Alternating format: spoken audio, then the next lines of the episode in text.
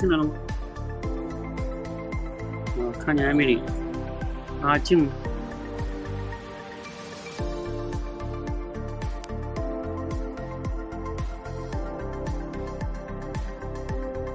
阿静，你进来了吗？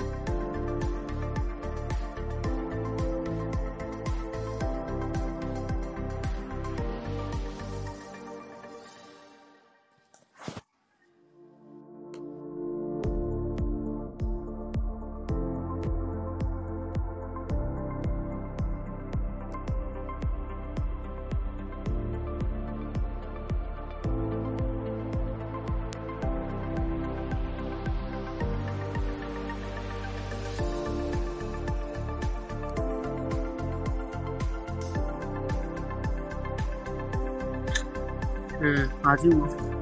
来，你们两个要进来，你们就连吧。那你们也是学员了。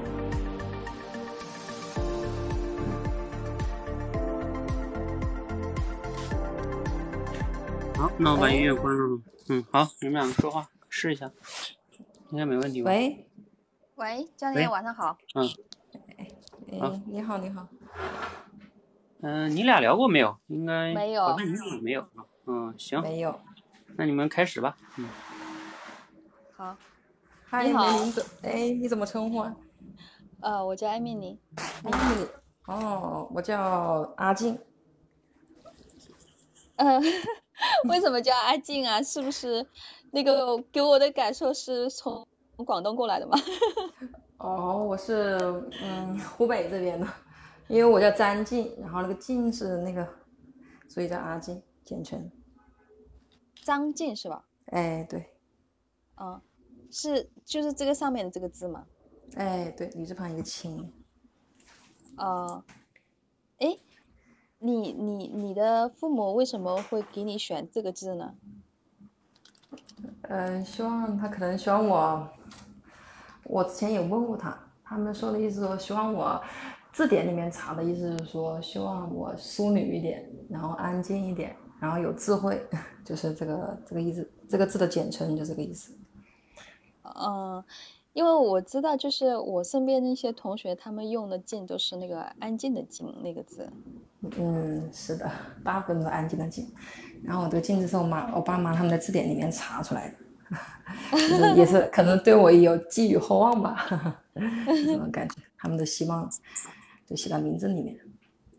也也蛮好的。对，那我其实我听您的声音，我给我的感受啊，还有你的名字，我给我的感受，你应该也是八零后吧？我哎，对，嗯对，我的感受是这样的。我们应该也差不多大吧？呃，差不多，我感觉是差不多。应该是差不多的。你是哪边的人呢？呃，我是我是那个苏州的，你呢苏？州哦，我是湖北的。湖北哪哦，里啊？对了，你们苏州还对我们去湖北进行援助呢。当时去年疫情的时候，就是你们苏州对我们湖北进行援助。湖北哪个地方？湖北黄石，哦，黄石。你这么一说，我想起来黄石，就是我有个同学就在你们黄石那边上班，好像当时援助的时候是我记得是镇江吧，镇江好像对口黄石。啊，是的，是的，你们苏州也来我们黄石湖北了吧？湖北武汉好像是，应该是。嗯，对，镇江对口的黄石，因为我记得是我的老师，他后来就去了黄石，因为当时我们有个同学，他就是黄石那边的，然后他就说到说，哎呀，很感谢老师过来了，来援助我们。哦，你你是学医的吗？你好有敏感性啊！你是老师。嗯，是的，是的。我我们现在嗯黄石这边又厉害了。哦，怎么回事啊？嗯，可能是因为，呃，疫疫情的原因，然后武汉传到黄石这边来的，然后黄石这边也也有受牵连，然后现在管控的比较严一点。对，我我好像就是前几天看到，好像说武汉这边就是，呃，发生这个事情之后啊，好像就是大家好像都是挺有那种自我防范意识的。是的，是的。之前的时候可能，嗯，就是来到自己身边了，大家都还觉得，哎，这是什么病，没有什么很大的感觉。然后这一次就是前几天纳强警报的时候，不是荆州发生了急诊几个确诊了嘛，然后可能也要传到武汉了。然后武汉，然后发了这个通知以后，原来之前他们就听到这个通知都没有任何反应，这一次听了通知以后，大家反应非常的强烈，然后都自我在家里面隔离。然后第二个在马路上面几乎没有什么人，然后第三个特别有意思就是，嗯，就超市全部被抢空，哇，那真的是太有自我保护意识了。嗯，是的。我在那个呃，我在我在网上看了一个那个信息是这么说，说说武汉的那次是闭卷考试，说南京这次是开卷考试。南京，嗯，是的，是的。南京可能这一次之前的话有这个先例吧，他们应该嗯这一次可能对这个疫情防范就就有点大意了。嗯，是的，是的，有点大意。哎，那那我想问一下，您是从事什么职业的呢？我是从事金融的，金融行业的。哇，我我听到。听到您说这个金融啊，我就感觉哇，金融好有钱啊！我我们经常给钱打交道，但是我们自自己没有钱。但是我觉得从事金融的人都是非常非常牛的。没有没有，我们我们有个我们这边有个传言，就是做金融的，就是操着嗯很大的心，然后。然后收入就却很低，就是这样。啊，因为因为就是一提到金融的话，就让人想到华尔街。嗯，你这个你这个想法还不错不错，要是有这么高大上，那多好啊！我们离得还有点远。那你就是像你们从事金融的话，应该就是对这个，嗯，就是很很有其他，就是对其他的这些。呃，就是社会上这些发展的这种，比如说哪个事物啊，或者哪一个呃，就是行业啊，发展有什么动向啊，你们应该都很敏感的吧？嗯，是的，是的，是感觉到非常敏感，特别是在这个，就是之前我们不是说疫情期间嘛，每个就是受到影响，哪个行业受到比较多的，我们我们了解的会比较多一点。嗯嗯嗯。影响其实影响很深的，就是那种越是大企业，影响会越深，因为大企业它的，嗯，就是它第一个是员工比较多嘛，如果我们之前的话停工了三个月，人员工资要发，然后第二个它的银行有贷款，它这个支出会比较大，嗯嗯，支出大的话，对企业对那个大企业的影响是非常大的，嗯嗯。其实我其实对经济学其实也是蛮感兴趣的，但是我就懂了一点点皮毛。你是大学的时候就学的这个专业吗？嗯，是的。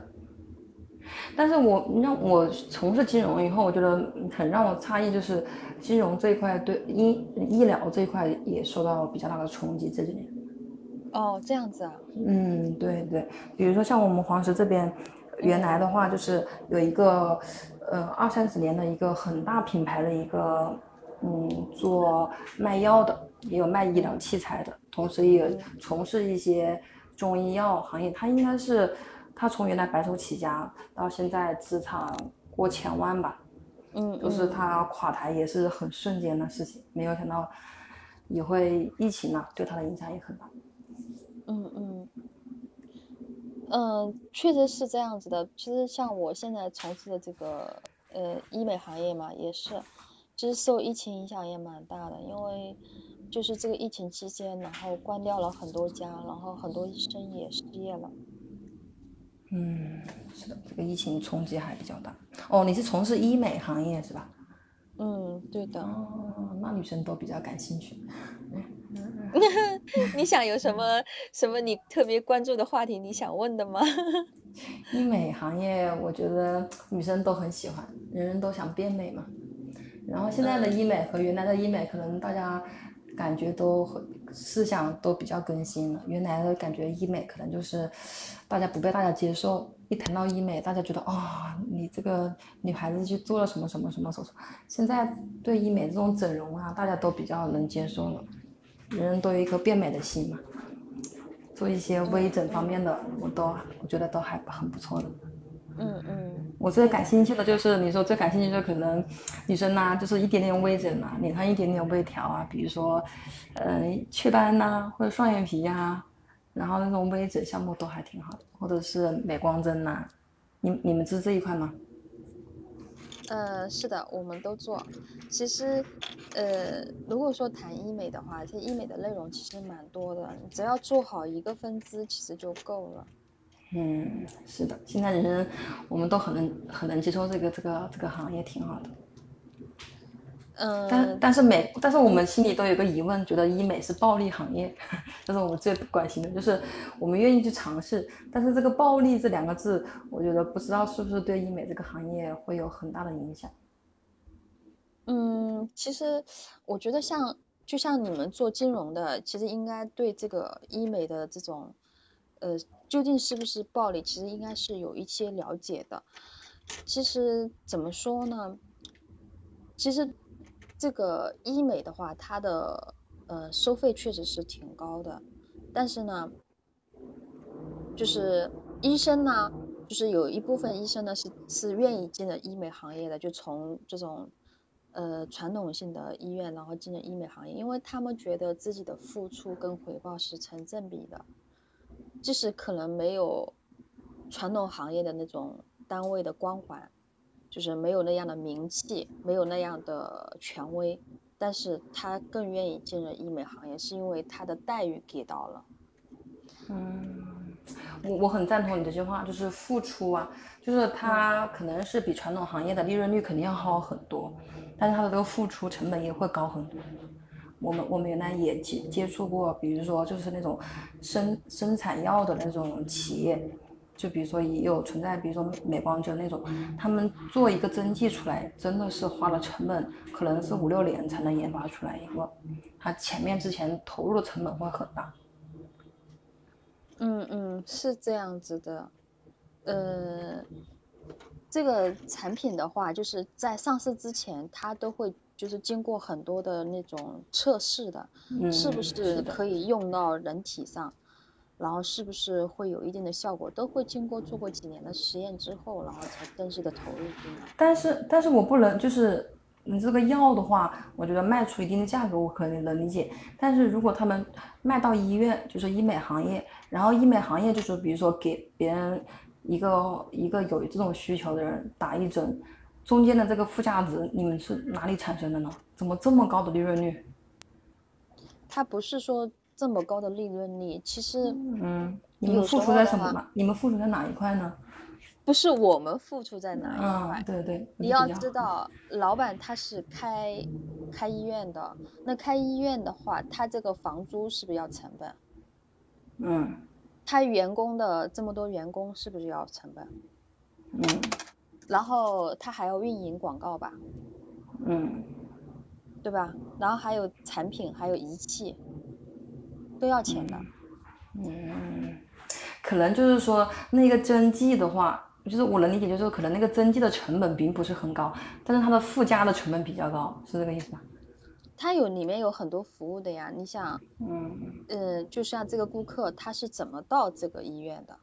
这个这个首先到这个医院之前是要有过程的吧？嗯，然后进来之后。那肯定还有人要跟他去介绍、去营销的吧？嗯，营销到最后的时候，然后才推给医生，就是医生才是最后的服务。嗯，你想进了这么多环节以后，你中间是要提供很多服务的，包括你还有售后的服务，那这个都是其实都是运营的成本呀。嗯，我懂懂你明白那个意思。但是很多顾客可能是愿意为其这些你们所产生的附加值买单，就是有很好的嗯一些服务啊加产品比较好的话，嗯嗯如果有很好的效果的话，客户都比较比较开心一点。这个东西现在就是做品质。嗯，是这样子，是做品质，但是这个怎么说呢？而且现在这个行业的话，其实价格现在已经透明了，因为就是做这个呃做这样的就是医院嘛，还是蛮多的。嗯，是的。它会就是就是除了这个产品之外，它还会有其他的额外的东西出来的呀。它不是单纯的是靠这个产品，可能说你觉得这个产品就是说以前是很贵，但现在是没有那么贵的，现在基本是透明的，因为它还会去做其他的消费嘛。嗯，那我感觉你这样一说，你你们那个你们那个企业应该是属于一个良心企业。嗯。因为现在顾客都知道，你知道吗？就是他他身边不是不只是你这么一个医院，他可能去这个医院之前已经就去过其他医院咨询过了。嗯，是。还有一个就是他身边可能还会有这样的朋友去做这个东西，所以他这些价格他都了解的，他甚至比我们知道的还多。嗯，那是的，那还不错。就是因为我们听你这一说啊，我就感觉到嗯。也是的，要多比几家，多比几家以后呢，看看自己选择哪一家，这样可能就就会更好一点。呃，其实就是有时候你看产品都是一样的，服务也是差不多的，但是为什么就是会顾客会选中其中有一家，但是价格也是相差不大的？其实更多的是，其实还是在于这种沟通吧。嗯。是的，是的，所以说我觉得沟通还是挺重要的这个事情。对呀，所以我们都来口才界学习了呀。好好好，那我们就好好的聊天沟通吧。你到这可以结束，这个结束很完美。嗯嗯。好，那你们先谈谈感受。我的感受就是，可能这位美女给我说出来的话呢，有的时候我的，她提出的问题我可能听清楚了。但是在即兴表达回答的问题的上面，感觉逻辑还不是很清晰。嗯，这是最大的关键点，就好像他提的问和我回答的中间的那个关联好像有点，嗯，没有没有对称。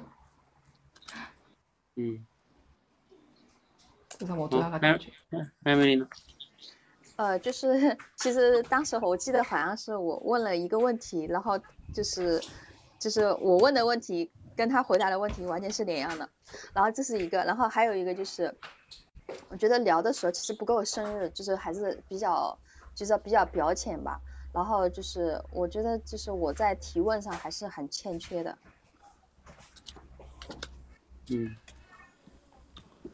好那我们从头看一下哈，就是整体上来说呢，我觉得还算是比较流畅，中间没有什么特别大的说，就是卡在那儿了或者怎么样。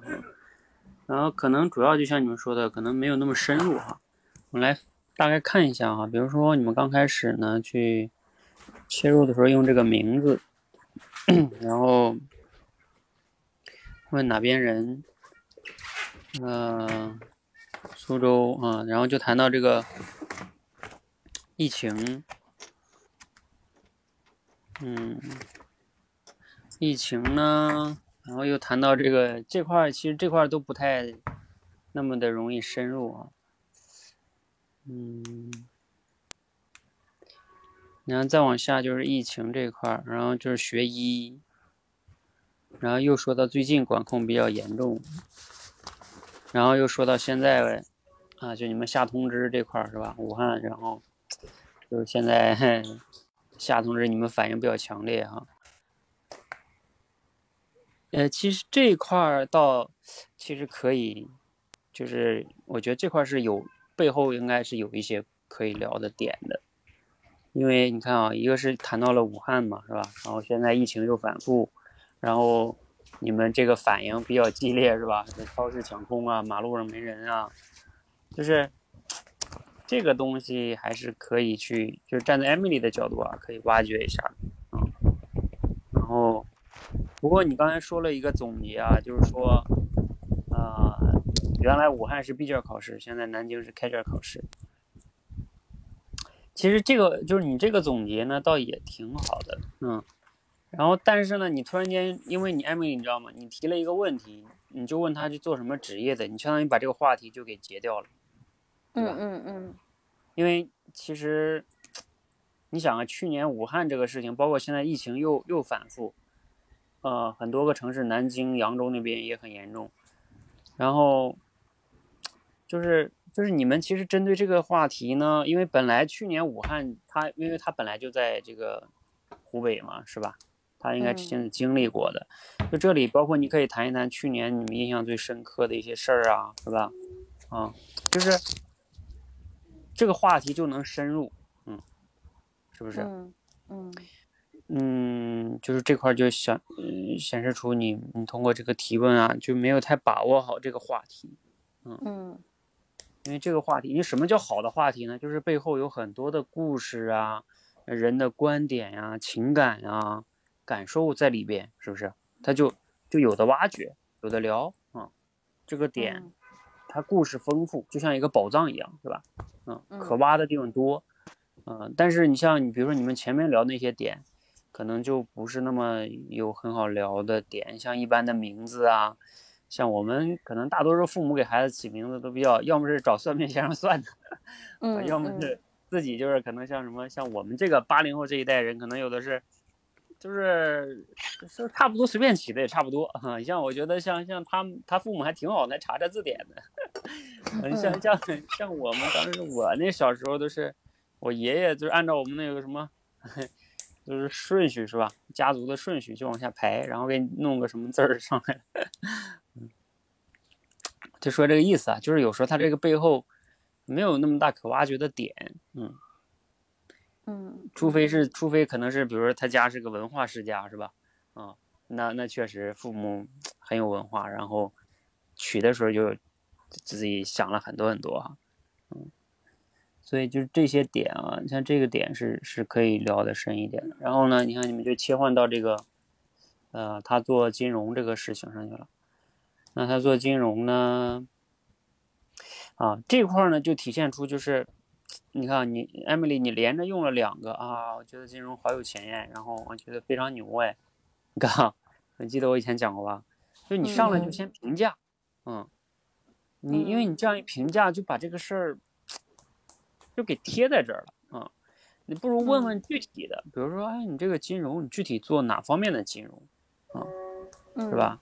嗯，因为你金融有很多方向的，你不能突然间用个金融就把它概括为很有钱，然后你就想你联想到的就是华尔街，你知道吧？嗯但是其实不是的，因为我跟阿晶之前我跟他聊过，他是在这样一个城市里做，应该是国企事业单位，就是那种投资的，嗯，他不是那种，嗯因为他们也不是个很大城市的这种金融公司，嗯所以它不是像你想的那种。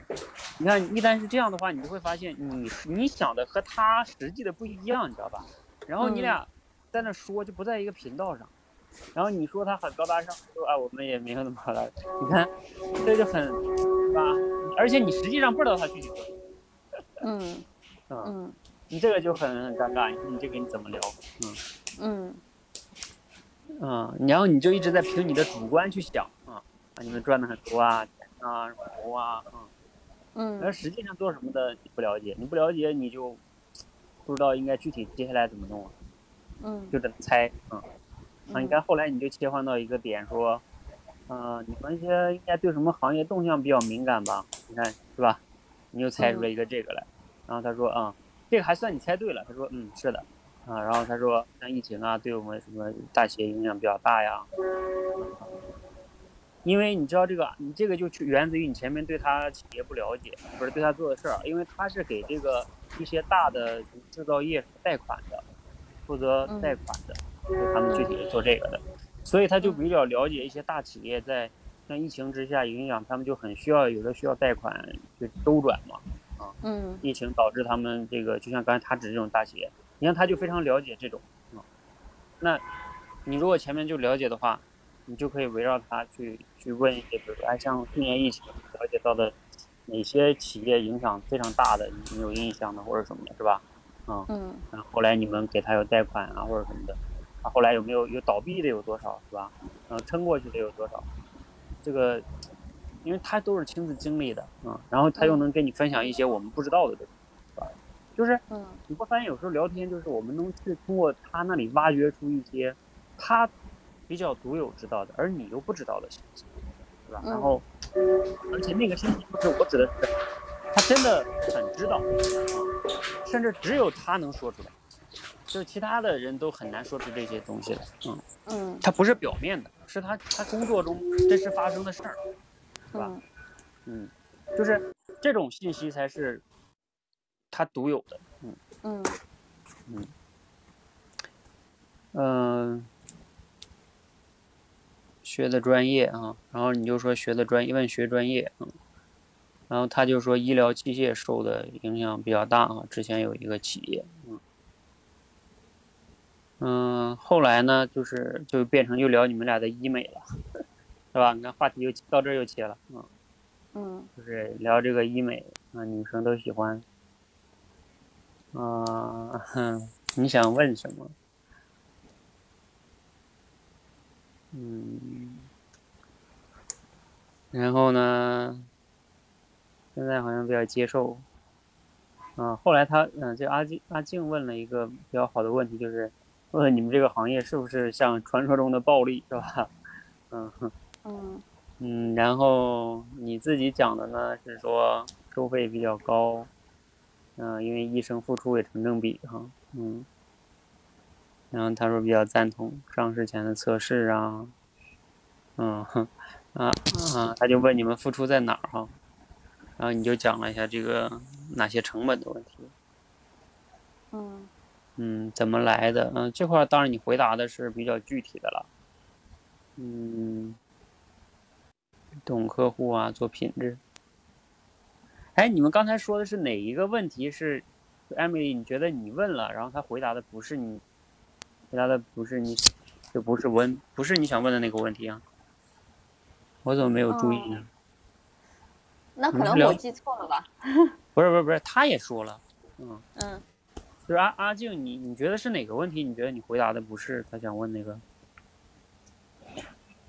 我想一想，他好像跟我说，我好像问他，我说是不是什么暴利行业？他说付出和他们的支出，然后和他们的卖价好像中间是有增值服务的。然后我举了一个我举了一个类比，我举了一个类比，举的是生产的类比，和他们那个医美好像之间好像没有很大的关联，好像隔了一层的感觉。我是从生产，我是从生产的角度来、来判断，我说他哦们是有差价的。他们我其实我想问的是，他们在销售或销售这个环节为什么有这么大的利润？嗯我觉得好啊像我的类比和他的类比好像嗯不是不是一个啊点。啊，我知道了啊，你是说这里就是说，嗯、他说付出回报成正比，然后你说啊，你想起来一个例子是吧？就是有一个生产这嗯个药研发花了五年嘛，是吧？嗯嗯，所以贵嘛，嗯。对，对，然后呢，其实对这块儿是有一点，嗯，没那么在一个频道。嗯，然后后来你又说，其实药剂本身不贵，对吧？后边这个东西贵。那是的，是的，当然，这个医生也愿意来啊。嗯，是，就是 Emily 呢，她她在前面那个部分呢，有一点她说的不对。就 Emily 从你回答的角度来说，你说的有点笼统，嗯，对吧？就是他问你的是这个行业的暴利行业，然后你说我们收费比较高，所以医生也愿意来。嗯，就是你看你回答的有点偏向于是说我们收费高，然后所以呢，这个医生在医院里的医生才愿意来我们这儿啊，是吧？嗯那到底我们这算不算是是的，到底算不算是暴利行业？你自己怎么说来看这个？当然，你后边那个解释，我觉得是还可以的，就是至少你，但是你在这一部分的解释的时候，就是有点儿那么的针对性啊，说的比较模糊，嗯。嗯然后呢，你导致你看啊，阿静呢，他就说，然后他阿静又说这个生产的就是这个测试啊，投入前期投入比较比较贵，嗯，然后但是实际上呢，嗯，你们两个又聊到这儿的时候，又变成了就是说，其实 Emily 又说，其实我们这个成本在于房租啊、员工啊，是吧？广告啊、仪器啊这些这些东西啊，很所以这个药剂就贵嘛，嗯对，啊。这个这个不在一个频道上面。嗯，对，就是感觉你们两个对这个事情的认知啊，好像通过聊，没有怎么达成一个非常的统一，是吧？嗯，呃，我觉得对，其实这里边也显示 Emily 就是你的这个表达呀，如果你能用一个类比什么就好了，嗯，比如说嗯你可以类比一个，你说就像咱们去超市买一瓶矿泉水，两块钱，对不对？它可能出厂价是五五毛五分钱啊，不是不是五毛钱，嗯，嗯对吧？甚至是不都不到五毛都有可能。就是咱们在超市买到的大部分东西，它都有可能定倍率都在三倍到四好几倍呢。嗯嗯就是就是这样的，就是就像你这个医美行业这个药也是的，嗯你可能出厂价，对它可能这一针就是可能两百块钱，对吧？啊，到你们这打完可能就一千块钱啊，那嗯那它为什么是差差五倍呢？嗯，那所以就是因为这中间，嗯，就像你刚才讲那个，嗯，因为超市那瓶水也是一样的，它为什么能从工厂到到超市到你面前呢？是吧？因为它有厂房、有运输各种各样的成本，只不过在我们这里边，是吧？我们除了这些成本以外，还有这个医生跟你沟通的成本，是吧？嗯，嗯嗯所以它就会贵，显得就会贵啊。嗯嗯就你做一个类比，它可能更容易解释哈。嗯然后另外一个就后边你又讲了一点，就是说你要跟他说一点啊，你还可以再讲一点，就是说你说以前可能暴力更更多一些，你说现在应该会好一点，嗯嗯，因为以前那时候竞争不那么激烈的时候，对吧？然后大家也不怎么透明，是吧？嗯，嗯那我我想收多少钱就收多少钱，啊、但是现在你说就比较透明了，是吧？嗯，嗯对，其实这个也算是一种回答，嗯。嗯但是你你你最好可以强调一下，就是说，呃，可能在多少多少年以前，是吧？那个时嗯候可能暴力会更明显一些啊，因为那时候市场也不健全，是吧？嗯，嗯等等等等等等的，嗯嗯嗯。但是这个部分呢，你会发现呢，这里边很多的时候呢，就是有属于就是我说的事实类的信息多，是不是？嗯就你们两个这里边都属于你看什么什么成本啊这些，都属于事实类的信息，还是没有能达到那种，比如说观点类的这个，或者说感受啊啊等等等等的，嗯，嗯。所以他就不容易深入哈。嗯。嗯，好，那我们整体来看呢，就是对 Emily 呢，就是刚才还是说的哈，你会发现你除了了解她在湖北黄冈黄石是吧？嗯。然后做金融的，你对他基本上就不了解了，嗯对不对？嗯，嗯，这个就是你这个提问啊，没有去能抓到那些点中的一些东西。嗯那后边你俩聊医美呢，他对你的了解呢，嗯，他对你也不是特别了解，只是了解了后边的了解这个行业啊，暴力这个这个话题，嗯。嗯而这个话题呢，因为外行又不太好理解，是吧？就是，嗯，所以你们聊了半天，好像还是没有特别的能能完全理解这个东西，嗯。嗯但是这个也体现出你的表达了，对，你怎么能把你这个行业的东西通俗的表达给别人，是吧？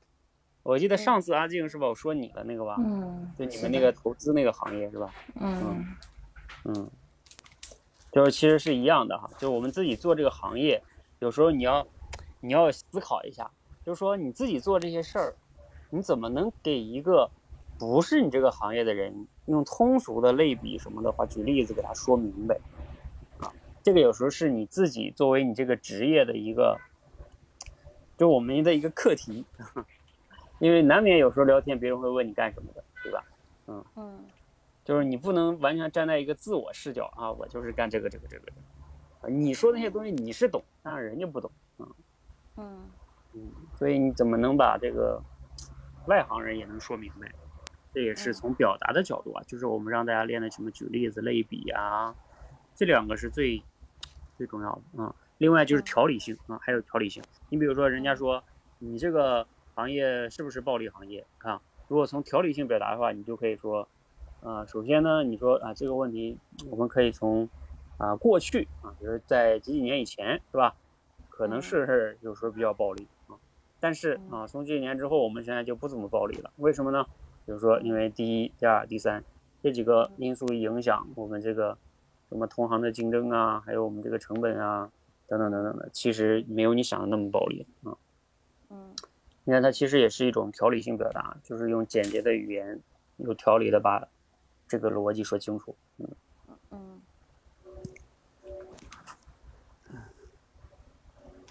这是艾米丽哈，阿静呢？阿静，当然后边这几个问题是在问这个暴利行业这个事情，其他的问题。哎，教练，我想我想咨询一下，就是我现在就是在练调理把关，然后听了你上一周跟我说的，就是说他提提出一个问题，然后今天让我，比如说我这个行业嘛，调理进行分析，然后我练了一个星期的调理表达关，再来参加这个这个。今天这个学习的话，我感觉我好像只能说，我今天只能刻意的说，哎，原来是怎么样，现在只能怎么样，只能就这两个维度，其他的维度好像，其实我大脑是想通过调理表达的，但是好像说不出来。啊，那说不出来也正常啊，你刚练一两周你就能说出来，那不就太简单了吗？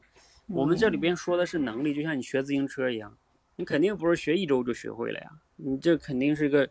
熟能生巧的过程，就是我们讲的正反顺序也好，或者过程顺序也好，或者是并列顺序也好，对吧？你这些都是，就像我刚才说的，为什么这个行业暴利行业，它为什么现在不是暴利行业了？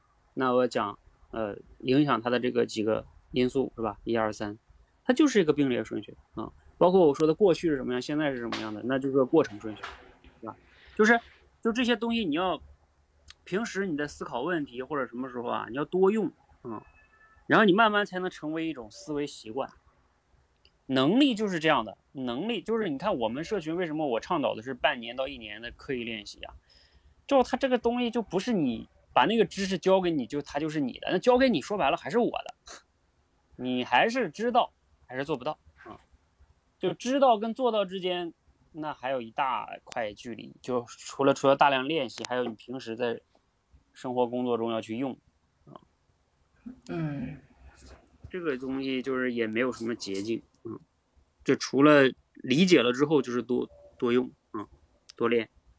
嗯，好。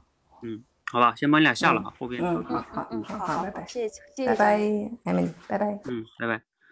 好，来，我们下一组同学啊，抓紧时间。知行合一，你进来了吗？啊，进来了。那个小周，你进来了吗？进来你就连麦啊。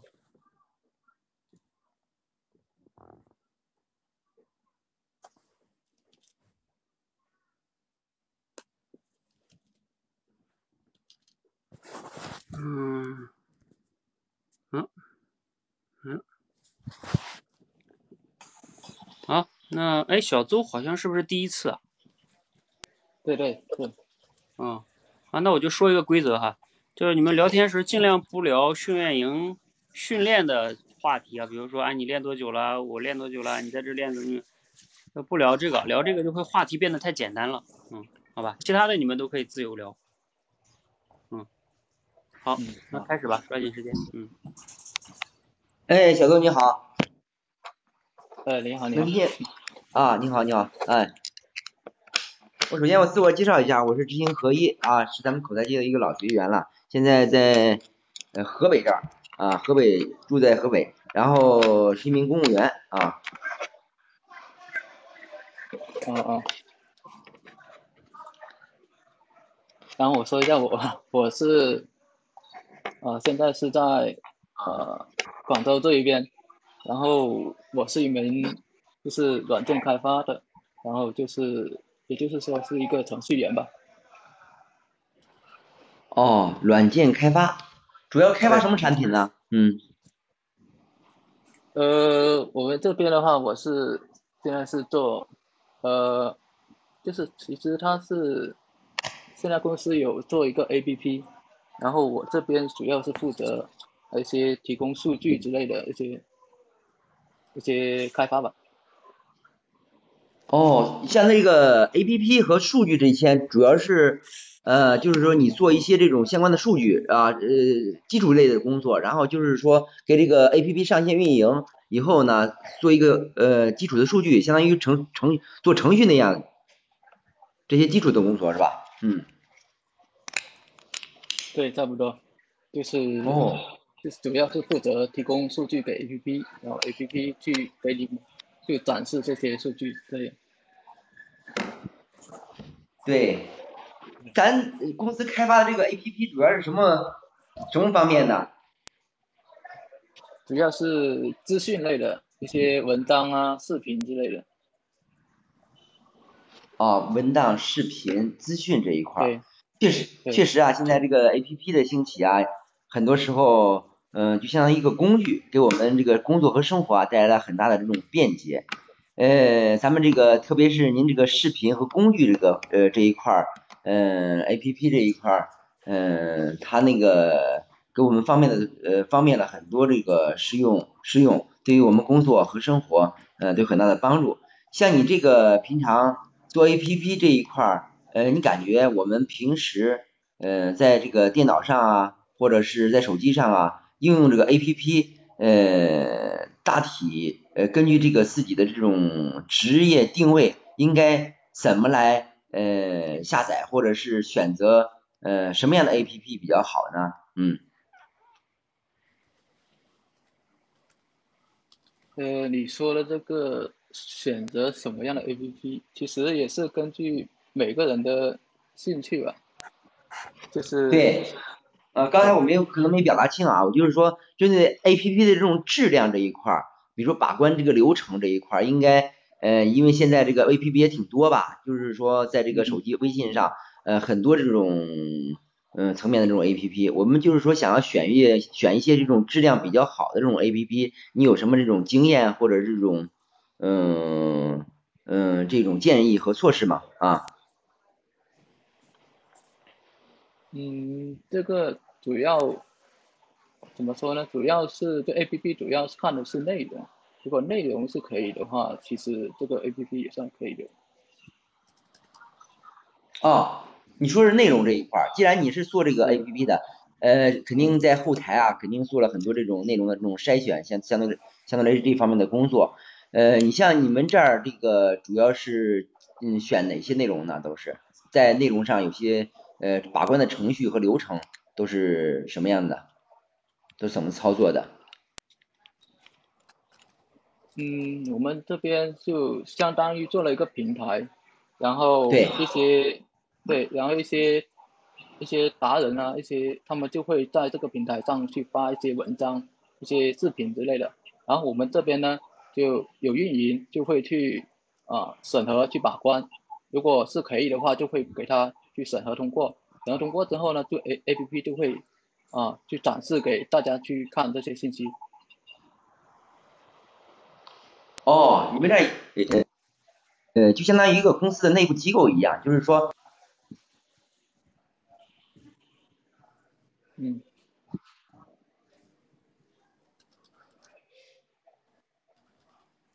哎哎，知行合一，能听到吗？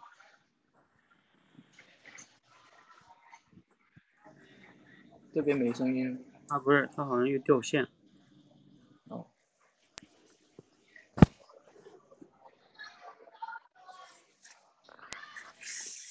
嗯，可能是进来电话，等会儿。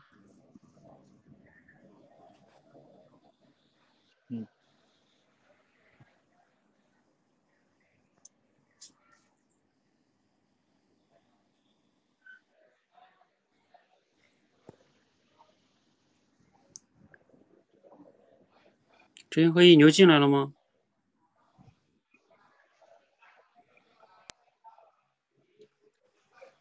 小邹，你在哪个城市？广州是吧？嗯，嗯，广州。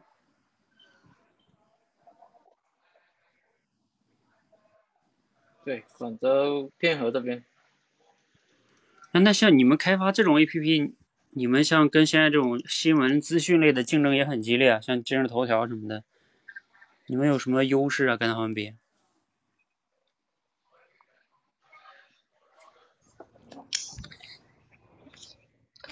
哎，小周连上了连上连上了是吧？啊嗯，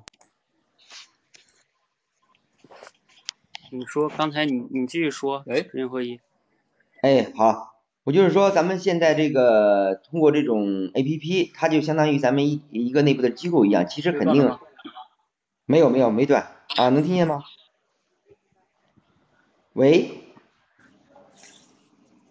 哎，能听见吗？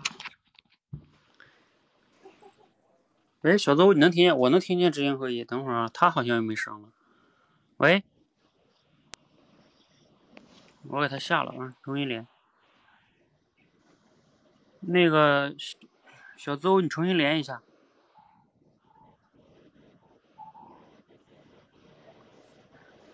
喂，哎，可以了。可以了啊。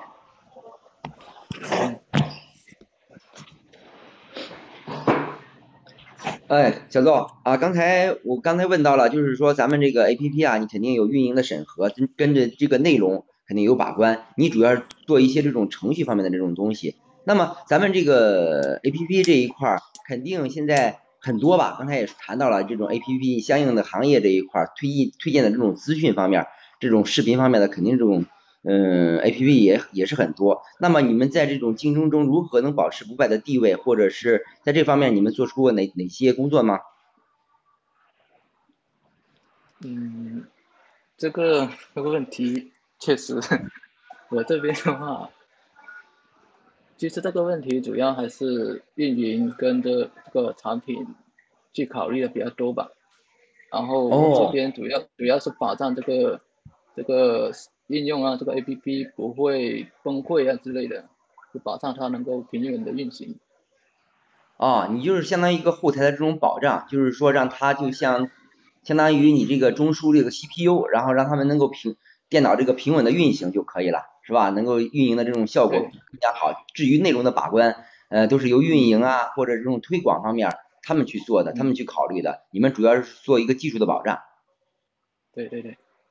哦，那你在这一块儿做一个技术保障，肯定现在呃，尤其技术程序员这一块儿加班儿各方面多吗？嗯。加班就主要主要还看情况吧，就有时候有一些功能可能就比较急得上的话，可能会加一下班之类的。哦。嗯，嗯，针对这种加班的啊，针对这种加班的情况，你像呃，您现在是八零二，应该是九零后吧？啊，对，九九零后是吧？针对这种加班的这种情况，你持什么态度呢？嗯，尤其这个业务程序这一块儿啊，嗯，这个主要是看自己选择了。如果说啊，你想学习更多更多一点东西，可能就需要你要负责的东西可能会多一点，那相应的可能你的待遇也会高一点。其实我觉得，那你们对，还是看个人吧。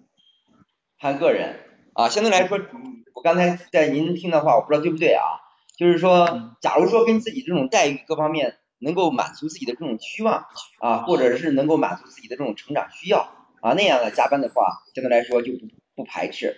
呃，如果要是说这种待遇啊，个个人的这种成长的这种加班重复性的劳动啊，嗯、会让自己就有些排斥情绪，这样理解对吗？嗯，对对对，差不多。哦，平时呃有什么其他的业余爱好吗？在工作之余啊？平时的话，其实我也是算是一个宅男吧，只是有时候玩一下游戏，有时候打下篮球之类的吧。哦，你还挺爱运动的啊，有时候打打打篮球，嗯，对，平时一周运动几次呢？嗯，嗯，一周运动几次呢？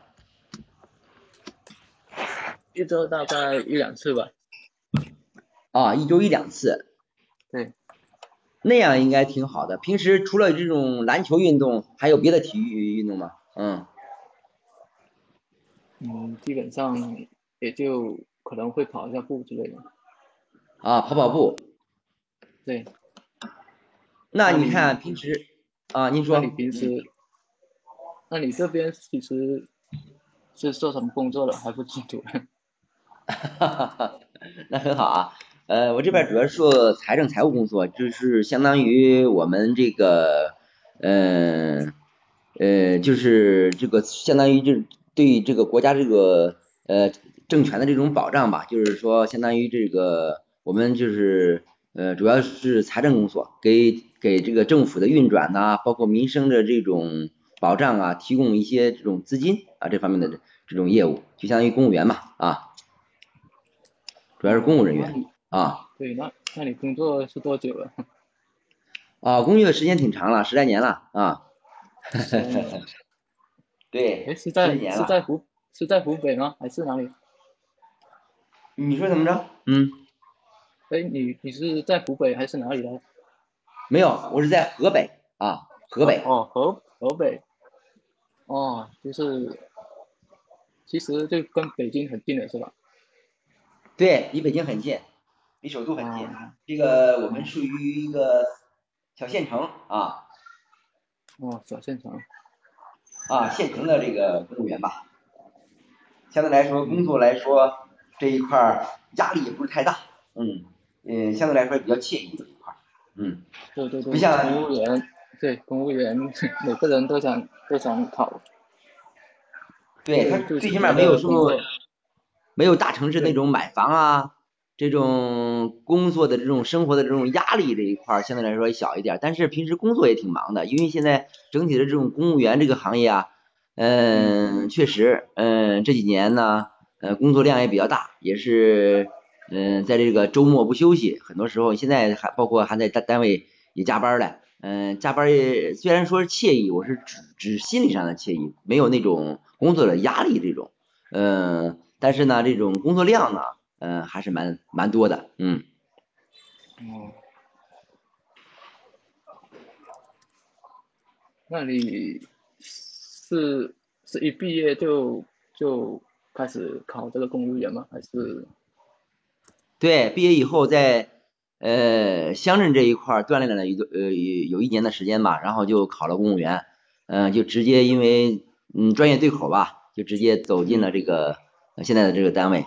然后从这单位一直就这样干下来了，然后也没换单位，可以说经历比较简单啊，就是从乡镇到单位，然后人生啊，呃，可以说呃没有这么多起起伏伏，打 就直接嗯就进入了这种嗯公务员这个行业吧啊，其实这种挑战还是有的，因为刚开始从。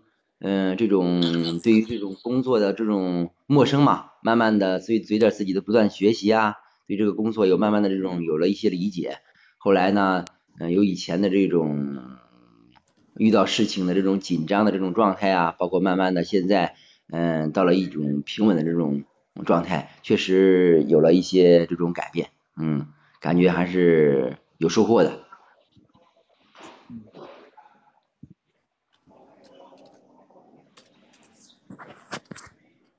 好，我们先到这儿吧哈，然后我们先到这儿。嗯，那个小周同学也是第一次聊，嗯，来，小周先说说感受吧，第一次聊。嗯，就是今天也是第一次来，然后，就是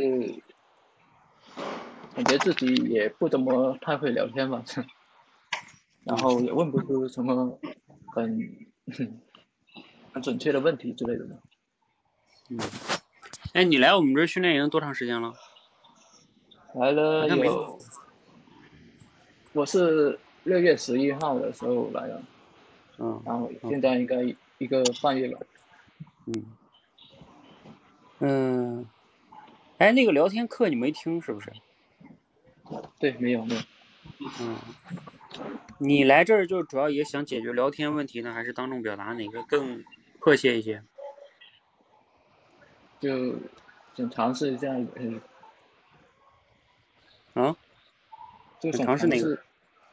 然后私下聊天这个，嗯嗯，OK，呃，就是来那个行，我先说到这儿。那个谁，知行合一，你你有什么想说的？呃，今天我主要反思自己的问题吧，就是一个是我感觉问的这个问题呢，呃，有点心急啊，节奏有点太强啊，也就是说节奏感有点太太太强，这样呢，呃，容易让对方呢，呃，思考的这种时间比较少，所以说，呃，不容易把这个问题聊深入的一个重要原因，我感觉是这方面。再一个就是回答的方面，刚才我听上一组聊天的时候，汤姆教练讲了啊，要用通俗的嗯类比啊，或者是有条理的进行展呃呃叙述。但是呢，我发现嗯可能是这种即时聊天的这种原因嘛，和平时想要表达的嗯这种积累啊，对工作方面的这种认知，呃不像咱们平时对这种学习的认知这一块有积累和这种认知的这种习惯，所以说。嗯，导致这种工作啊，刚才说到自己的工作的时候，没有用一个形象的类比来进行展示出来，所以说让对方啊，呃，不太理解，说的有点还是不太简洁，嗯，不太通俗，嗯，条理性也有待加强。所以说啊，下一步这种训练计划呢，就是说，嗯，对于这种工作这一块，尽量的，嗯，做一些这种思考和认知，嗯，通过这种每天积累认知的这种习惯，让自己，嗯，能够有一个更深的理解吧，嗯。嗯，没没别的了。嗯，我觉得这个对你来说呢，知行合一，就是因为你碰到一个，呃，像小邹这样的程序员啊，一般情况下，程序员呢都不是特别善于这个聊天的，嗯。然后你要，其实这个对你来说就是一种挑战，你要怎么能和一个不是很善于聊天的人，然后把这种话题还能打开，还能聊好，这个就是对你来说是一种挑战，嗯。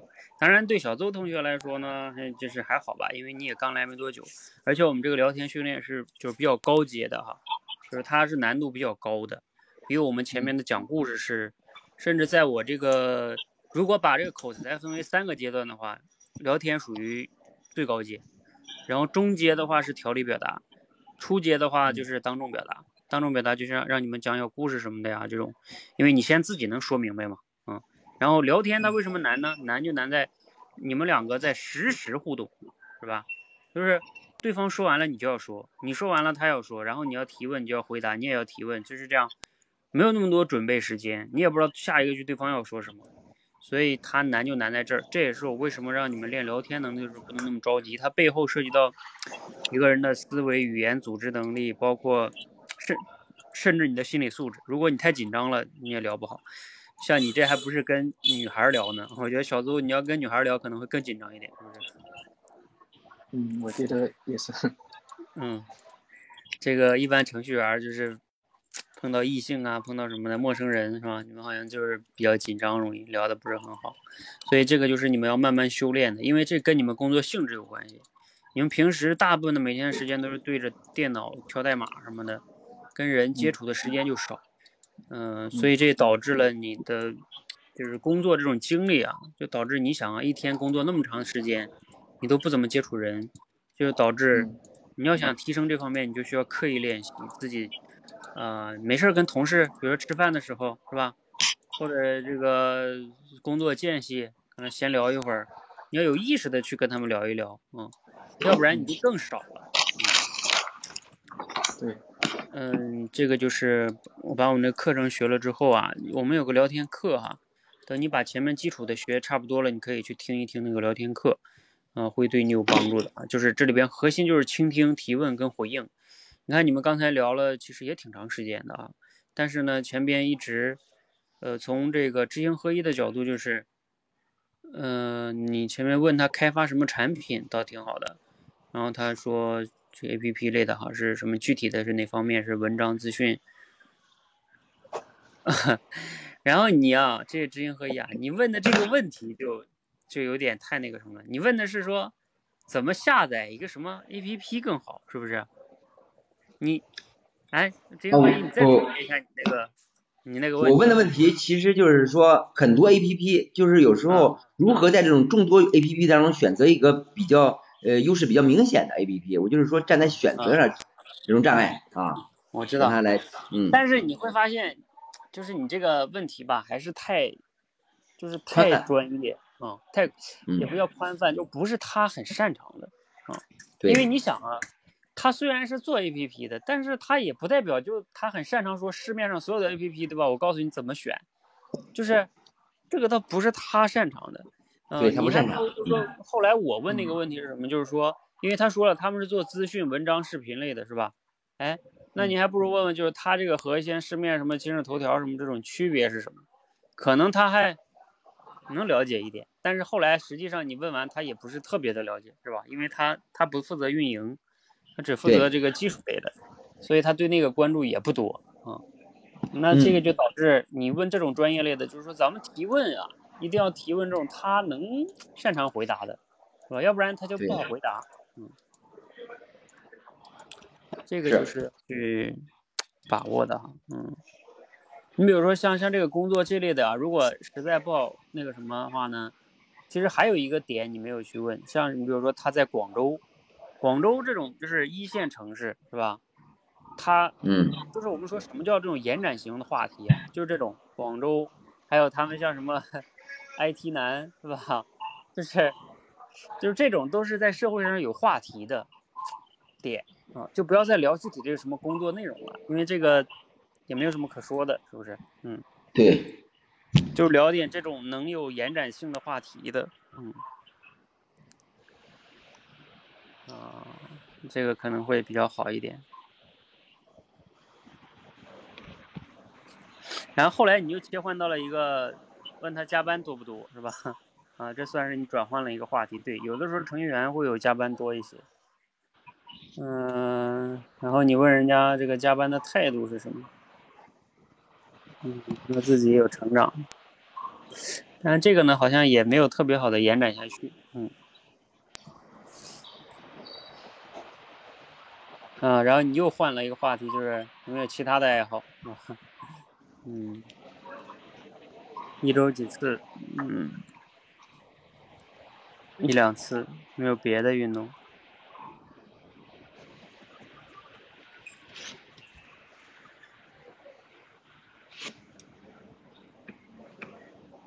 啊，你问人家别的运动，嗯，哎，你知道吗？这个知行合一，我问一下你，你看我们就是一直说，你看你这个一直在非得要去挖一个新的运动，啊，一般人也不行那么多运动。他已经说的那两个，往往是他就已经花的精力比较多，玩游戏跟玩篮球，是吧？嗯，你还不如问问他，比如说玩游戏玩，主要玩什么游戏，或者说一般每周每天玩多长时间什么的，嗯，你可能都比这个会好一点。对，因为我当时有个预设，就是说我打算问那个工作和这个运动如何平衡啊，但是我预设这个问题，其实我不应该把自己的需求，然后呃这个问题来假设过去，其实这个事儿还有点有一些铺垫啊，哈哈哈哈其实不应该这样的是吧？其实就是应该基于这种游戏和篮球来问一下比较好。嗯，对，对啊，你对啊你不能预设，嗯，你嗯，我们，一般聊天最好是你不要预设那么多东西，你我想设个套儿，然后把它套进去，然后就知道怎么回答了。哎呀，你你想啊，其实你要我跟你讲，你换个角度，你看啊，他其实玩游戏，玩游戏很多的时候人也容易，就像我们刷剧似的，对吧？刷抖音似的，就停不下来嘛。嗯嗯，那他也嗯会存在一个会不会耽误工作啊？是不是？然后晚上睡觉就是熬夜了嘛，对不对？那你第二天肯定影响工作，那这也会存在一个玩游戏跟工作的问题啊。平衡。嗯，啊，对，非得要问那个运动跟工作，你真逗。嗯，然后然后呢，这个他问你做什么的，嗯，那你就做说财务的，保证资金运转。你这说挺大的，保证政府的资金运转。哎呀，嗯，然后工作多久了？十来年。啊，这里边要说一下这个小邹啊，就是你看你问的呢，就是你做什么的，工作多久了，呃，这些呢都是就不是那种开放式的，嗯，就是我们说开放式问题，就是那种 why 为什么？怎么办？是什么，就是你这种就是他别人一句话就回答完了，嗯，然后他就不容易展开，你知道吧？对对，嗯然后比如说你又问人家啊，这个是这个体现出你前面一个倾听的问题。你说你是湖北的，其实他最开始做自我介绍的时候就说他自己河北的了，可能你没听准啊，嗯，对 对，这个也就忘记了。对你忘记，要么是忘记，要么是你没听准。你看这个也是我们聊天中很重要的，就是说，如果前面人家跟你说了，你又没有记住，然后呢后边你又问一遍，他往往呢对面就会感觉说，我前面跟你说了，你是没听呢，是吧？你还是不注意听我听我说呢，是吧？嗯嗯，其实会影响。这个就让我们跟跟人沟通聊天时要专注啊。然后再往下呢，他说这个嗯、呃在县城工作啊压力不大，嗯比较惬意哈。然后你看哈，在这里小最后再说一下，他说他在小嗯县城工作压力不大，然后呢比较惬意哈，然后等等等，嗯。然后你问的是说，哎，你一毕业就考公务员了？你看啊，你看你这个问题又是个封闭式问题，啊、就他的答案只有是的，我一毕业就考了，或者说啊不是的，我我这个前前几年才考的，就是我跟你说一个很重要的，就是聊天中很重要的是要接住他前面说的话的某些话题，尤其是一些关键话题，比如说他那里边有个关键话题，说他在小城市压力不大，他比较惬意啊。那你想啊，小邹，你在广州一线城市，那压力就大呀，是不是？那你可以跟他聊一聊这种，哎呀，你你比如说你可以说，哎，你看我在一线城市啊，像我们这种压力就会大一点啊，就房子也买不不太好买，是吧？然后这个，哎，是很不容不太不像你们呀，有时候，哎，我也在想要不要回这个小城市啊什么的，就是这个大城市的人，一线城市人总是会有这种徘徊的，是吧？嗯，就是这种话题是能涉及到人的感受、观点，呃，这种这种东西的。就是我们说聊天有三种信息，一种是事实类的信息。如果你们一直在聊事实类的信息，就像你问他你是什么时候考的公务员，你你你工作多久了，这都是属于事实，它摆在简历上的，嗯。但是什么是观点类的呢？就是，哎，你为什么会在去一线城市啊？你为什么在一个呃会去什么去考公务员啊？这是观点类的。然后还有感受，感受就是，啊、我做这个我的感受在大城市什么什么感受啊，这种就是人内心。嗯，呃，好，这个就是，嗯、小邹，你要知道这个聊天背后啊，其实涉及到多项能力，就是为什么说它是高阶的呢？就是它是多项能力的综合啊，你的倾听能力、提问的能力，还有你平时也包括你平时对很多话题的思考，然后你可能在别人说出的时候，你才能快速的捕捉到这个话题是一个有延展性的话题，然后你才能去提问。然后还有就是你自己的表达，如果对方问你，他问你问题了之后，你怎么去说你的表达？你看啊，这里边你的表达我要说一点，就是你大部分回答呢都比较简单，就几个字，嗯，比如说人家问你的爱好，你说哦我也就玩游戏、玩篮球、宅男，几个词结束。然后问你一周运动几次，你说一两次吧，你会发现，你说你这么回答，你说我回没回答了呢？我回答了，但是我跟你讲，站在聊天的角度就是，你这给的信息量就很窄啊、然后呢，对方就不好去再进一步的根据你这信息去挖啊。我们在给别人回答的时候呢，虽然我一直说也不要讲太长，哈，这是以前对知行合一说的，但是也不要讲太简短，它中间要适当。什么叫适当？就是你要适当的暴露出来一些更多的一种信息，然后让对方可以深入的聊这个话题。比如说，就像刚才说，问你还有没有什么其他爱好，你说，哎呀，我这平时啊爱听男嘛，也比较宅，啊，可能主要的爱好就是玩玩游戏。我一般的啊玩游戏，下班玩游戏比较多，哎呀，甚至有时候一玩游戏晚上就是 玩的过了啊，然后第二天都起不来。你看啊，假如说你就多说这么几句，你会发现，就比你说玩游戏这么一个简单的，它暴露出的信息量就大，啊、然后对方就有可能能针对这个点，就可以跟你交流的东西就多，嗯，嗯，这个也是很重要的哈，因为你这样的话就相当于你给对方铺好了台阶，就可以让对方沿着你说的这个点去聊的，啊，就这个也是我们在表达的时候很重要的。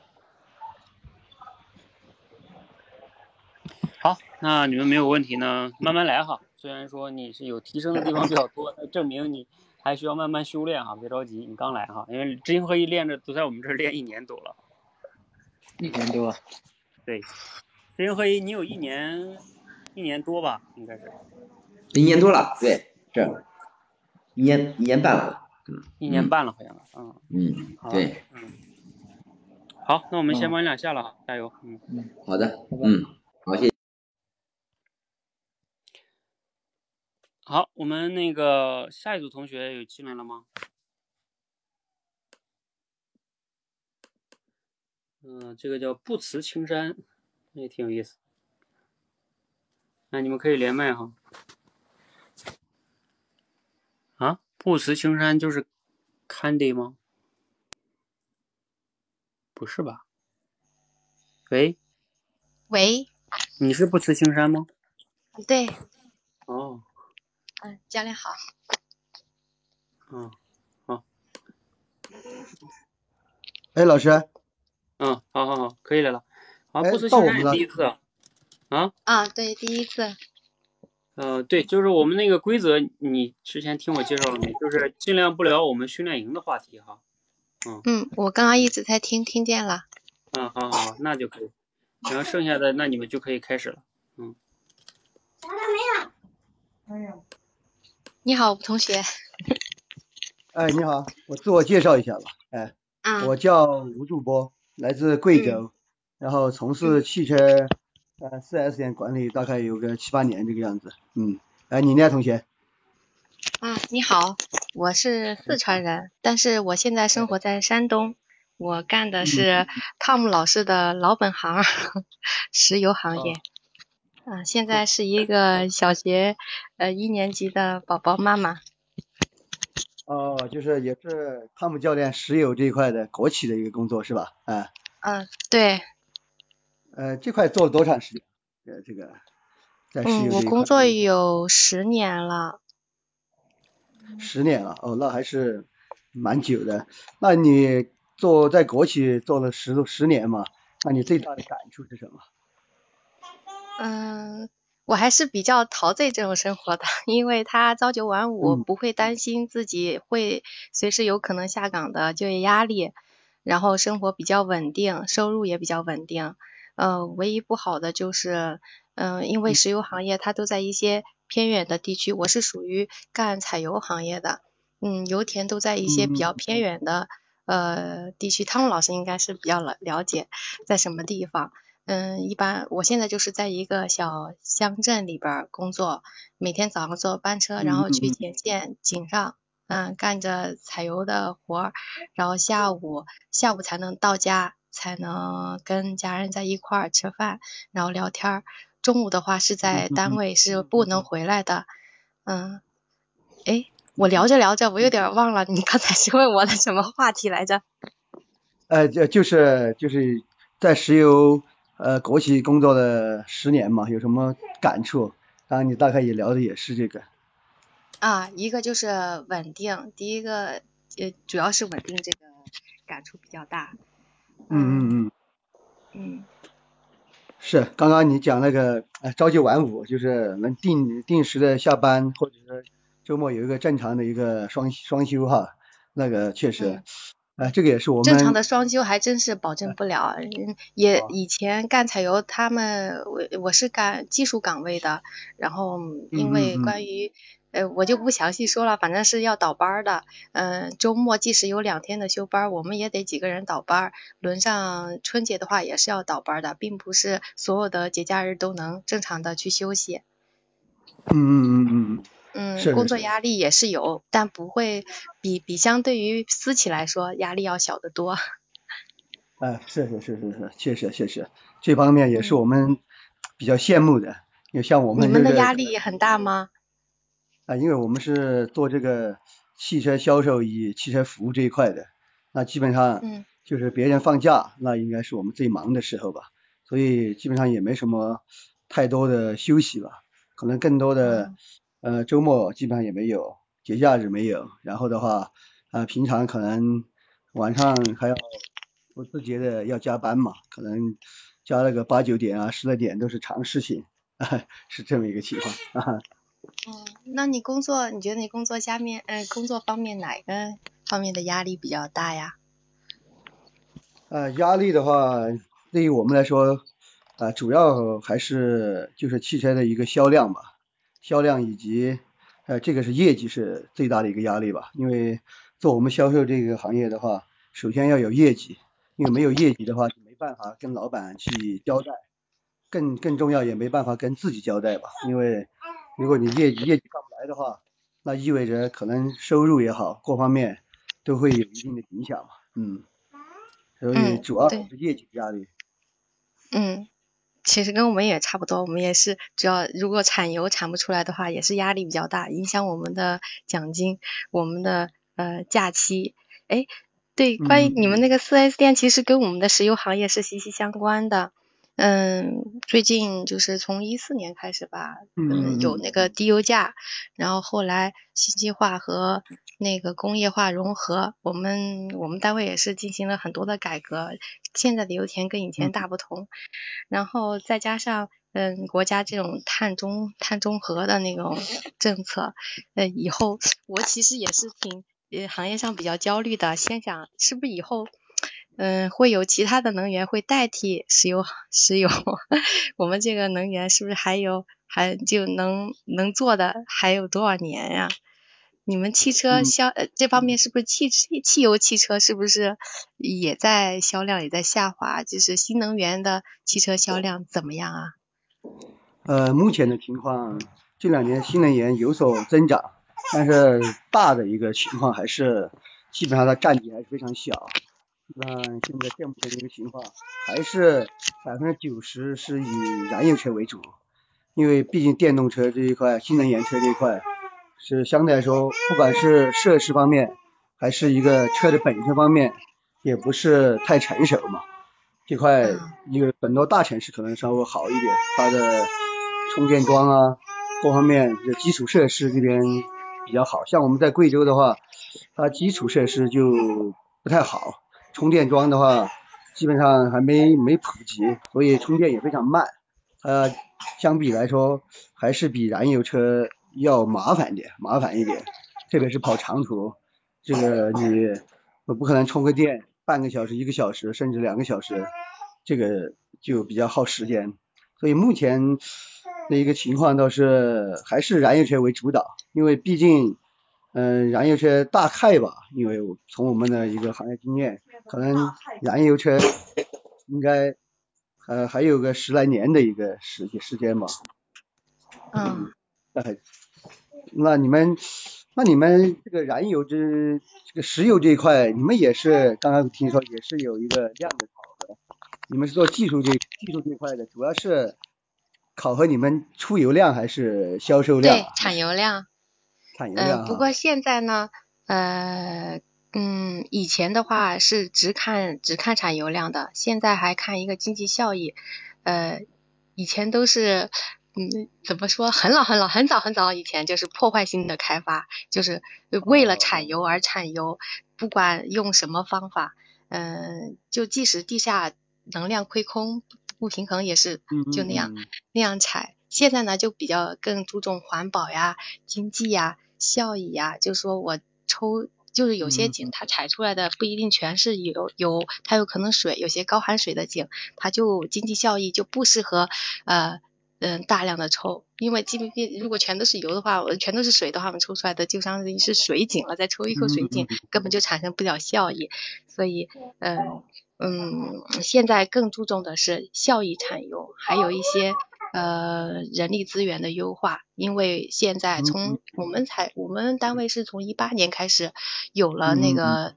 呃，信息化和工业化的融合，好多一些前端智智能化的设备的引进，呃，让我们的那个工作效率嗯嗯嗯。提高了，所以岗位人员，呃，就不需要那么多了，有好多的呃工作人员就出去外闯啊，到别的单位去呃从事其他的行业，这样，嗯，这也是人力资源的一个优化，嗯，这也纳入到我们的一些经济效率考核里面。哦，这这这这块就是效率这块也是让人考核的啊。嗯，无论在哪个单元单位，他都是在仔细算这些经济效益账。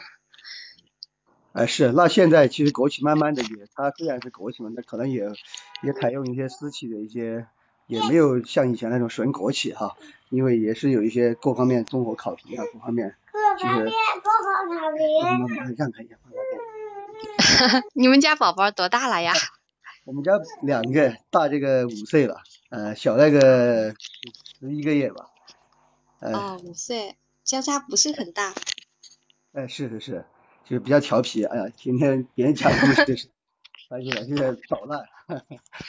我看孩子跟你比较亲啊，黏糊着爸爸，想让你给他讲故事，是不是平常你陪伴的他时间也比较多呀？呃，平常陪伴倒少，只是晚上因为报了这个口才训练班嘛，然后每天晚上基本上每就坚持一周至少讲个呃五三到五次吧，每次讲的时候他都在旁边，讲完了他也会。插两句嘴，那个就是比较小捣乱那种感觉，嗯。嗯，哎，还那大孩和小孩，他们，哎，一个五岁，一个几个月，他们俩之间是不是？因因为我我孩子七岁了，嗯，现在国家提倡号召呃要二胎嘛。然后我也特别想要二胎，但是我对象因为觉得要二胎工作压力大，要负担起一个孩子的成长教育，呃，压力比较大嘛，他是不同意的。但是我觉得有一个多一个孩子，多一个陪伴，呃，大孩也能在心智上面更成熟的早一点。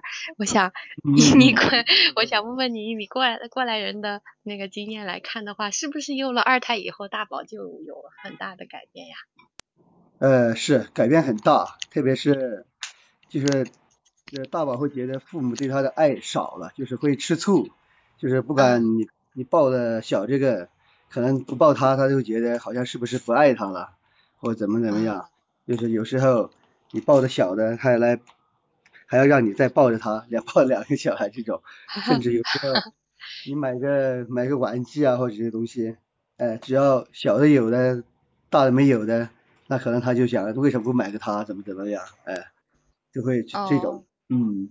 对，父母在这方面很难做到做到一个平衡。那那你是怎么做的呀？如果他们真的吵起来，哎，爸爸，你为什么只给哥哥买，不给我买呀？或者呃，或者老大说，爸爸，这就是我的东西，你为什么就给，就非要把我的东西给弟弟用？我不想给他用，你会怎么处置？怎么来平衡啊？他们之间的关系？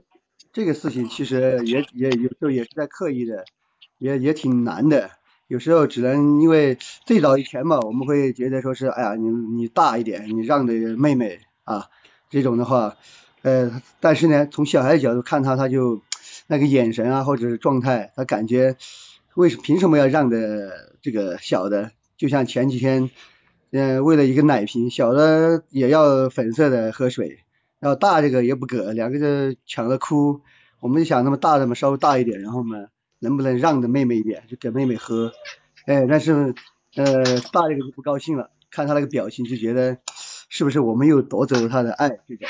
后来慢慢的也就就是也通过另外一种方式吧，就是引导的方式吧，就是尽量的去引导，哎，他去哎为他的妹妹多付出那一小点。呃，平常的话，让他有作为大哥的责任感，是吧？嗯，是是是是是，确实。嗯。哎，我现在只有一个孩子，体会不到哈 这种心酸。一一碗水端平是什么？确实是很难做到。哎。是是是，确实两个孩子的话要好一点，但也是有有忧愁，有也也有欢喜吧。忧愁就是确实。呃，比较累，比较比较，因为确实带大一个小孩，就像你刚刚讲的，不容易，不单单教育过，可能生活各方面，人的精力啊，各方面也是需要很大的一个挑战。所以当然，如果挑战够了，倒是确实是一个好的事情，这块，嗯。啊，你现在遇到什么挑战了吧？呃，现在挑战就是两个小孩不睡觉，都是十一二点钟，对，呃。也是头疼，然后也没没没办，也是在不停的去引导，呃，让他去早睡啊，各方面，但是一直到目前为止，从最早的十二点半、十二点，现在稍微好一点，十一点半可能就能能睡觉了。但是想想，因为他们讲的小孩不是睡晚了不长个子啊，或者嗯，对，智力发育啊，综合都会有影响，但一直找不到一个很好的一个方式去解决。不知道这一块的话，你的小孩不是七岁了嘛，是吧？你们这块小孩这个作息时间，你们这块呃有什么好的经验没有啊？嗯，我们家小孩也是，呃，睡觉不太规律。他我们一般是晚上九点就让他洗脸上床睡觉，但是呢，他会在。因为本来是从小到大就养成了一个不会早睡的习惯，他上床了以后，你就算关了灯，让他在床上躺来躺去、翻来覆去，他也得熬到十点半或者十一点才睡着。有的时候呢，呃，现在我摸到了一个，就是摸索到了一个方法，就是。嗯，睡觉的时候你就陪着孩子睡觉，因为我以前有一个坏毛病，就是孩子在旁边睡觉，我他呃他看他的书，然后因为他也喜欢看书嘛，晚上他在旁边看书，我就在边看手机，然后就不不能很好的陪伴他，嗯。然后现在呢，我就尽量的放下手机陪他，有的时候，呃，就给他讲讲我训练的小故事，然后他听了以后也会跟跟我分享他的小故事，就这样讲上几个小故事以后，他就会就说困了，妈妈我们睡吧，然后我们就很快就入睡了。这样，嗯，我觉得要跟孩子做到步调一致，你怎样做，他就会怎样做，孩子就是一个学习的过程，嗯，你教他怎么样，他就会怎么样的，啊。嗯嗯嗯，哦是，听了你这种讲的话，也比较有感触吧。确实，因为父母是孩子最好的老师嘛，就是，嗯，因为确实我们反思我们自己也是，这样让孩子去睡，因为我们我们不去睡，或者我们玩手机啊，或者我们去忙其他的东西，他也是，即即便就像你说放在床上，他也是可能翻来覆去的玩他的，也不会说按照步骤。像你刚刚讲的，确实，如果是大人能陪着一起。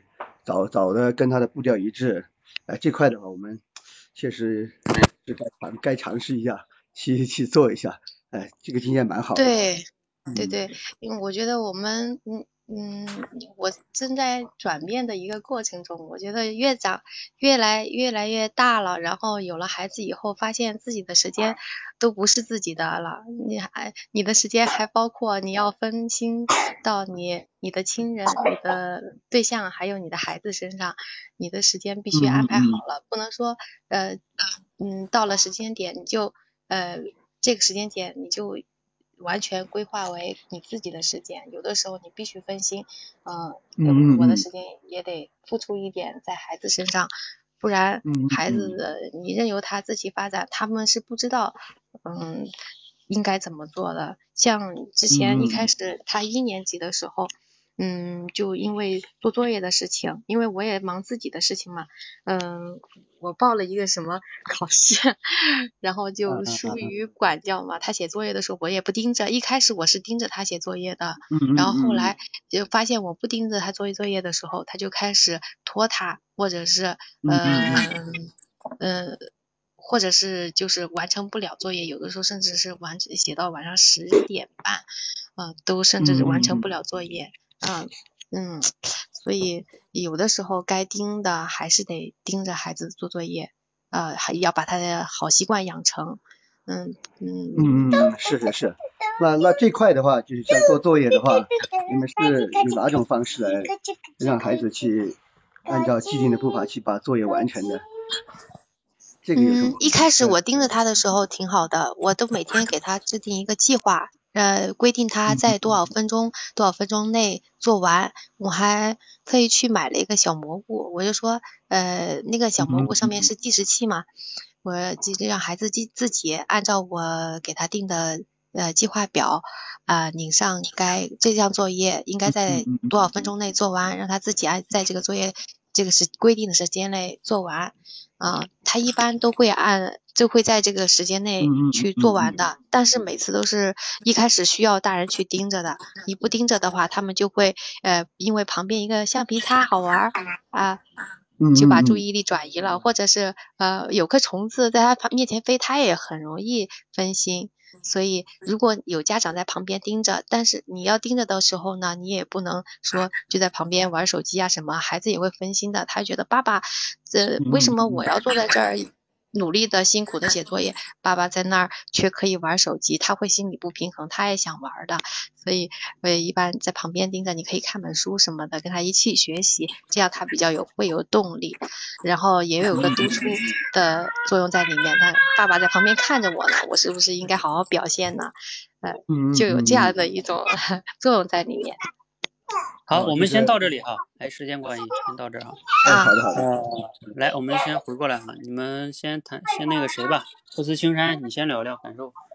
第一次我感觉第一次有一点紧张，然后有的时候找不到呃合适的话题来讲，嗯嗯，不能做到老师说的那种提一些比较开放式的问题，提的都是一些比较就是比较简单，一句是或不是就能回答的问题。第一次没有经验吧，可能是啊，嗯其他的就没有了。嗯，挺好的了，你第一次我觉得很棒了。然后那个来吴主播，你你有什么想说的吗？是因为呃，呃新新川他因为第一次吧，确实第一的话也表达也比较流利，而且问题他也展的比较深，就是讲的也比较比较透彻嘛。呃，确实因为有些有些东西也是给我们传的一些经验嘛，确实也是值得去学习一些东西。所以特别是后后半段聊到孩子的时候，可能相对就我们聊的也比较深入一点，可能也是。呃，有一些共同的一些心声吧，可能在这方面确实也学到了很多东西。总体来说，呃，后半段比较好一点，前半段的话，可能自己问的一些问题可能不是太不是太好，呃，是这种，嗯，老师，嗯，我们，嗯，我们来看一下哈，前面，嗯、因为他说你们两个自我介绍了一下，嗯嗯，然后这个他就问你国企工作啊十年有什么样的感触哈，嗯，然后你就是谈到了这个，嗯，比较啊自己的这个这个感触啊、比较稳定，然后又讲了一些经历，我觉得你挺能讲的哈、就是这个 但是在实际生活中，我我一讲，别人好像都不愿意听我说，拖拖拉拉的有点儿。呃，呃，不过呢，就是这里边说一下，就是说，嗯，我觉得是这样的哈，可能我说你挺能讲的呢，然后你觉得你生活中可能比较拖拉，就挺能讲，他的另外一面呢，就是会变成，就是你说的，就我换一个词，就是说话有时候不够简洁嘛，是吧？嗯你会发嗯现他问你的是你工作十年的感触，那比如说你说嗯哎不担心下岗比较稳定，这是一个感触，但是你会发现你后边又讲了很多的细节，是吧？我什么上上午下班呀，然后下午到家呀，中午不回来呀，也就是说，明明你应该谈感触，但是你谈了太多的细节，这就导致你谈的话比较长，然后后来你自己说，哎呀，我都忘了你前面问的是什么了。啊对，对吧？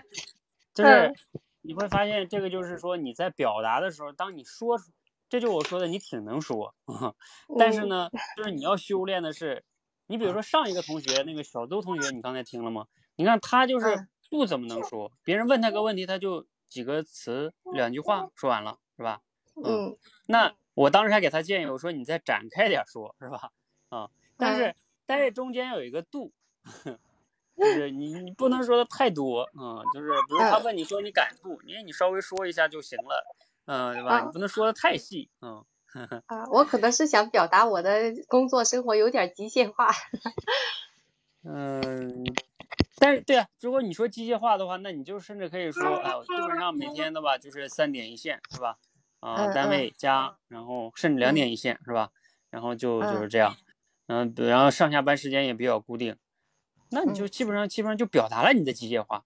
比如说像你说的，啊，我下午几点到家，我中午都不回来吃，那这个，那你要知道，大部分有点太细节了回家吃的呀。嗯嗯嗯，你像别说你中午不回家吃了，你像我们在一线城市的一般大城市，连晚上都不回家吃，对吧？对，嗯，你这个中午不回家吃，你你有什么好说的？嗯，可能生活在太封闭了，有点跟大家对，是嗯，然后理解，像你们这种一般事业单位，有的离家近的他就回家，是吧？中午，嗯，对对，那就是相比的问题嘛，嗯。嗯。好，我们再往下啊，就是所以这里边体现出你的一个简洁表达的问题，嗯嗯。然后后边呢，你又说感触比较大，就是什么啊，倒班儿啊，压力也有，嗯，那他就说羡慕你啊，压力大啊，啊，你问他们压力大啊，大在哪儿？嗯。嗯、这个问题呢还算是一个开放式问题，嗯，嗯，然后他就讲了自己的这个汽车，销量，嗯，确实销量方面压力比较大，嗯嗯，啊，业绩吧，因为要对自己负责啊，对老板负嗯责。然后呢，你讲的就是我们差不多，嗯，你是对产油，嗯，对我是他上游，嗯嗯嗯，然后你们对产油的产油量也要负责嘛，是吧？影响你们的，嗯嗯嗯，啊，这里边就讲到啊，你这个话题引的也还挺有意思，就是说引到了这个碳中和呀，就对这个新能源是吧？嗯、嗯这个一些危机，嗯，还是怎么嗯看的？因为这种话题是就是像行业可能比较普遍的一个话题，嗯嗯嗯，然后他就讲到这个燃油车跟这个电车，嗯，他讲的也挺挺丰富的了。嗯嗯、然后你又讲这个产油量跟经济效益，嗯，和这个岗位人员优化等等等等啊。当然这块儿呢，你们两个讲的都比较相对来说比较长，然后讲到这儿，突然间因为他家宝宝说话，然后这个话题就被打断了哈，就切到孩子上来了。嗯，嗯而从这个点上来说呢，我觉得你的这个就是青山同学，你的这个转换也还不错，因为有孩子声音嘛，所以就嗯顺便的去问问孩子也挺好的。嗯，嗯就是转到了这个孩子，转到了孩子呢，这样的话就看看插嘴，七岁改变大，啊、影响，啊啊，你问的是他家大老大改变的大不大？嗯嗯，这个问题，啊，对，这这几个问题你问的还是不错的，嗯，就是因为这个二胎产生，二胎二孩生了之后，对吧？他们之间的这个矛盾啊，你看你这几个问题问的都还是挺好的。就这样的问题，它是比较具体，然后又又确实是能对方有故事可讲，嗯。嗯。就就容易能展开。嗯。嗯，后边你就问了他一个挑战哈，嗯，他就说这个睡觉的问题啊，当然这块呢，吴主播又把这个问题反给你了，向你请教经验，啊，你也你也确实讲了一个经验，嗯嗯，你也确实讲了一个经验，就也还挺好的，啊，反思睡觉，看看后边这边有没有什么问题啊，步调一致。对，就这个这个部分，你俩聊的就还挺好的，因为问题呢一个接一个，是吧？也比较嗯连贯，也比较深入，嗯，就是你看，这就是好的聊天，嗯，啊是吗？就 感觉很自然的这种提问啊，然后两个人之间，呃，你来我往的，嗯，后来又聊到做作业呀、这个等等等等的哈，嗯，就后边这部这部分呢，你们两个聊的就比较把握的比较好一些。嗯、前边的话，嗯、前面一个是你简洁表达的问题，嗯，嗯，切换到这个话题上，嗯。哎，那那个青山同学，你来这儿，你主要想解决口才的什么问题呢？我两个方面都有，一个是嗯、工作上，嗯，因为我有这个需求嘛，想往把自己拔高一点，但是我发现我我嘴巴太笨了，嗯，汇报工作不会汇报，然后组织会议不会组织，我感觉我的工作想往再往上爬爬，我必须得提高我的口才表达能力，然后再加上嗯，在家内部我对孩子的一些教育，还有跟我对象的沟通，然后包嗯括因为我是一个比较内向，不愿意主动去跟别人结交的人，我想。嗯，平常跟人聊天的时候，也是跟人家聊上几句，好像别人就对我不大感兴趣了。就没话题可聊，所以也想提高一下自己，嗯嗯，口才聊天的能力。嗯嗯，OK。我觉得你基础还不错，嗯，至少比我觉得接触的很多的学员的基础好，还是好挺多的，嗯，你稍微就要再练习一些，比如像主持会议啊、开会什么的，那往往是条理表达的问题，嗯，和简洁嗯表达，嗯，就是，呃，我感觉出你是在条理表达和简洁表达上还是有有待提升的，嗯嗯，对，嗯，因为这些就涉及到工作里边的嘛，呃，讲话要讲一二三呀，像你们在这个国嗯企里嗯开会，可能说到点子上是吧？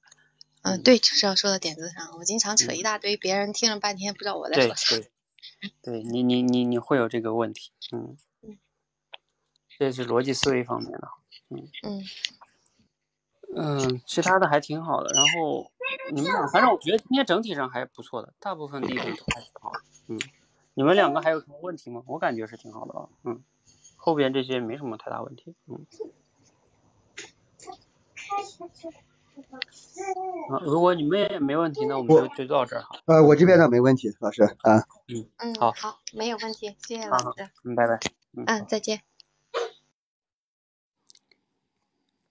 好啊、那我们最后这一组呢，就先到这儿。后边这一组，我觉得整体上他们两个的问题不大啊、就是你看他们聊的整个，就是我们其实把这个聊天叫畅快聊天的原因，就是，呃，就是畅快聊天的体现就在于两个人这个话题啊，呃，都是就是你他不会那么多的跳跃性，他是接着对方面那个话题，然后就延伸过来，然后再往下延伸，就一直在像流水一样往下流。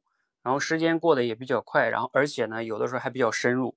你看他俩后来聊到这个，无论是聊到那个车的那一块，还是后来聊孩子，就是基本上都是比较深入的啊。聊到这个孩子二胎的什么变化呀，是吧？然后聊到这个孩子的睡觉问题呀，等等等等的哈，就相相互之间，嗯，这个把控的都还是不错的。尤其是不辞青山啊，第一次来聊。觉得你这个提问什么上面这块还是不错的，嗯，可能就是在表达的时候，一开场的时候没收住啊、你就有点聊起来就忘了啊，这个抓重点啊，简洁这一块，这块再修炼修炼，嗯，好，那我们今天就先到这里哈，谢谢大家。这个直播是有回放的哈，你们可以如果想。